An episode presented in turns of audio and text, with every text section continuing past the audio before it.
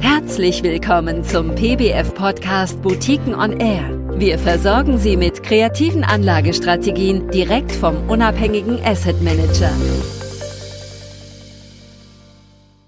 Ja, guten Tag, meine Damen und Herren. Für diesen Podcast habe ich wieder Frank Ringelstein von der Ringelstein und Partner Vermögensbetreuung in Essen zugeschaltet.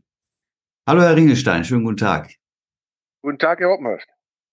Herr Ringelstein, wir haben ja äh, Anfang März zusammen gesprochen und Sie waren damals äh, sehr optimistisch eigentlich für die Rentenmärkte und haben eher Unsicherheiten bei den Aktien gesehen. Äh, hat sich das so bestätigt seitdem? Im Grunde ja, Herr Oppenhöft. Ähm, die Stärke der Industriewerte bei den Aktien hat seitdem nachgelassen und es kam eine Stärke bei den defensiven Titeln, in denen wir ja übergewichtet sind bei Aktien auf. Und das hat dazu geführt, unter anderem, dass sich der Rendite Plus sehr gut entwickelt hat seit dieser Zeit. Das mhm. sind ja jetzt knapp zwei Monate her und der Verlauf war für uns sehr, sehr befriedigend. Das ist ja, das ist ja ein Mischfonds. Vielleicht können Sie da nochmal sagen, die, die in, in diesem Mischfonds enthaltenen Assetklassen, wie die sich entwickelt haben seitdem? Alle drei Assetklassen, die wir haben, Renten, Aktien und Gold als Edelmetall, äh, haben sich positiv entwickelt.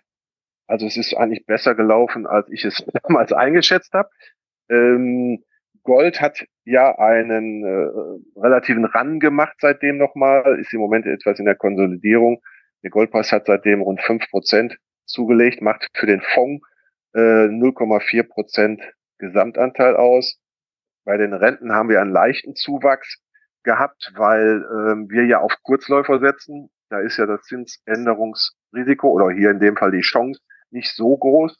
Ähm, der Rentenanteil hat 0,5 Prozent zum Fondserfolg beigetragen. Die Aktien haben sich, wie schon gerade angeführt, sehr gut entwickelt, gerade die Defensiven. Ich werde da gleich nochmal drauf eingehen. Äh, haben mit 1,5 Prozent ungefähr zum Erfolg des Fonds beigetragen. Also insgesamt kommen wir auf einen Erfolg von im Moment über zwei Prozent für den Rendite Plus seit dem 7.3., seit wir den letzten Podcast gemacht haben. Und ähm, ich kann nur anführen, der, die größte Position, die wir haben, das sind die Nestle. Die hatte ich zwischendurch auch nochmal äh, im April aufgestockt.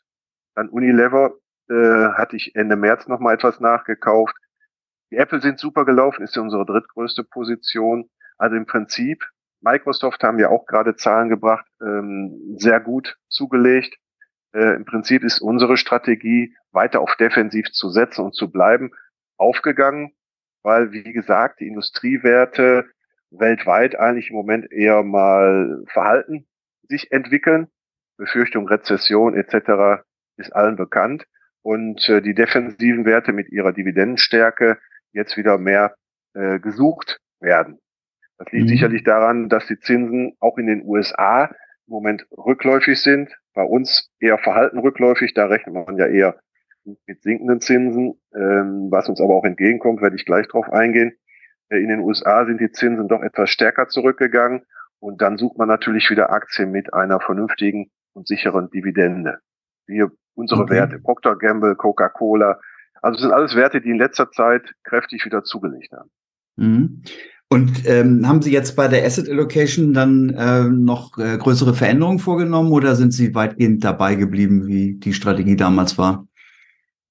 Grundsätzlich sind wir bei der Strategie geblieben. Eigentlich äh, brauchten wir nicht viel verändern. Wie gesagt, klar habe ich Sachen dazugekauft, die drei Werte oder vier, die ich gerade erwähnte. Die Konsumwerte Nestle, Unilever äh, und so Procter Gamble waren es noch hatte ich was aufgestockt. Ähm, wir hatten eben Liquidität, Zuflüsse, die angelegt werden wollten. Und äh, bei den Anleihen haben wir ständig gekauft, im Prinzip täglich. Wir, wir gehen stückweise vor und äh, schauen uns an, wie sich unsere Favoriten äh, täglich präsentieren und zu welchen Preisen wir dort noch zukaufen können. Äh, die Renditen sind immer noch gut, gerade im Euro-Bereich. Also da hat sich nicht so viel verändert, dass man sagen kann, es lohnt sich nicht mehr. Äh, man muss ein bisschen Geduld haben und Tagesschwankungen hier nutzen, um sich einzukaufen. Wir bleiben bei den bevorzugten überschaubaren Laufzeiten, ein, zwei Jahre erstmal.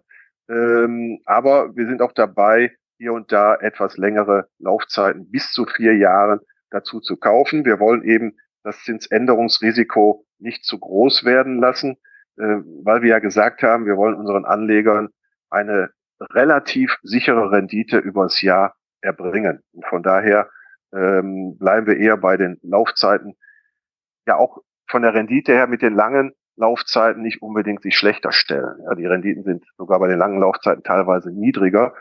Ähm, und wir bevorzugen doch die überschaubaren kurzen Laufzeiten. Mhm. Ähm, Sie haben, äh, Sie haben ja eben schon gesagt, Sie setzen eher auf kurze Laufzeiten. Ist es so, dass wenn Sie jetzt neu anlegen, dann im Schnitt die Renditen höher sind weiterhin oder äh, ist das mehr oder weniger gleichbleibend? Höher sind sie im Moment nicht. Also Sie meinen jetzt vielleicht zum äh, März hin, als wir angefangen haben oder als wir das erste ja, zu Mal dem, darüber gesprochen haben? Zu dem, wenn die, die Anleihen, die jetzt fällig werden, haben die eine niedrigere Verzinsung als das, was Sie neu kaufen können? Ja, auf jeden Fall. Das meine ich, ja. Ja, mhm. natürlich. Wir haben ja teilweise die Zeiten mit fast Nullzinsen überbrückt, einfach um das Geld auch angelegt zu wissen. Da haben wir ja immer auf Qualität gesetzt und da gab es eben auch in diesen Zeiten keine Zinsen großartig zu erwirtschaften. Und jetzt kommen die äh, guten Renditen rein mit drei bis vier Prozent, äh, die wir uns dort einkaufen. Und ähm, das macht richtig Spaß, muss ich sagen, dass man endlich mal wieder äh, Geld anlegt, wo man weiß, da bekommt man auch mit Sicherheit in ein, zwei Jahren gute Zinsen raus. Äh, die Inflationsrate ist damit noch nicht natürlich im Moment ähm, eingefangen, aber ähm, ich kann mir vorstellen, dass die Inflation wenn jetzt nicht wieder von Seiten der, der, der des Kapitalmarktes Verwerfungen gibt, ähm, dass die Inflation eher stagniert oder sogar runterkommt. Und von der Seite her, äh, denke ich mal, können wir mit der Zeit vielleicht auch einen Inflationsausgleich mit unserem Fonds schaffen. Ähm, das Problem ist natürlich, sonst würden wir ja lange Laufzeiten kaufen, ähm, dass äh, zum Beispiel es wieder eine Bankenkrise geben könnte, die kann man nicht ausschließen, weil es gibt sicherlich Verwerfungen bei den Banken durch die äh, Zinsänderungen. Da haben sicherlich nicht nur die jetzt bekannten Probleme in den USA äh, dazu beigetragen, dass es Unsicherheiten gibt. Es wird auch, oder die denken Sie an die Credit Suisse, ähm, es wird dazu könnte dazu führen, dass die, die Banken, die Zentralbanken, die Geldschleusen öffnen müssen äh, um die Märkte mit Liquidität zu versorgen. Das wird dann eher wieder zu steigenden Zinsen führen. Deshalb sind wir eben vorsichtig mit langen Laufzeiten. Wir wollen uns da keine großen Risiken einfangen und hinterher unsere Ziele, die wir uns und unseren Kunden gesetzt haben und mitgeteilt haben, die wollen wir nicht aufs Spiel setzen. Ja, deshalb erstmal überschaubare mhm. Laufzeiten und äh, aber zumindest mit sehr stark verbessertem Zinsergebnis muss man jetzt sagen und das macht natürlich Freude zu sehen dass man hier die sichere Seite mit gut 50 Prozent abdecken kann und die etwas unsichere Aktien- und Edelmetallseite dann äh, eventuell, wenn es sein muss, auffangen können. Ja, also dass wir da eben das große Risiko haben, dass wir mhm. mit Kurseinbrüchen in unseren Papieren oder Fonds in unserem Fonds dann sehen. Ja, ich weiß nicht, fasse ich das richtig zusammen, wenn ich sage, Sie sind weiterhin vorsichtig unterwegs, aber freuen sich darüber, dass Sie jetzt mit der Rückkehr der Zinsen die volle Bandbreite wieder haben in so einem Mischfonds? Ja, die Statistik sagt es ja auch, dass Rentenfonds jetzt wieder im Kommen sind, ja, auch bei den Anlegern gefragt werden. Da sind wir ja schon relativ zügig auf dem richtigen Gleis gewesen. Und da macht es natürlich Spaß, auch im Anleihebereich tätig zu werden, weil es vorher doch eine Quälerei war, äh, Anleihen kaufen zu müssen, nur um die Verpflichtung zu erfüllen. Und da sind wir jetzt von entfernt. Und äh, ich sehe ja, dass der erste Erfolg auch wieder da ist. Und äh, da wollten wir dran anknüpfen. Und ich glaube, dass wir übers Jahr gesehen da äh, ganz gut mitlaufen können. Ja. Also von der Immer, Seite ja, her. Dann, dann äh, vielen Dank, Herr Ringestand, für die Auskünfte und äh, weiter ein gutes Händchen beim Fondsmanagement wünsche ich Ihnen. Recht schönen Dank, Herr Obmann. Bis Danke. dann. Vielen Dank für Ihr Interesse an den von uns betreuten Boutiquenfonds. Hören Sie gerne wieder rein. Am besten geht das mit einem Abo auf der Podcast-Plattform Ihrer Wahl. Weitere Infos zu Boutiquenfonds finden Sie auf www.boutiquenfonds.de.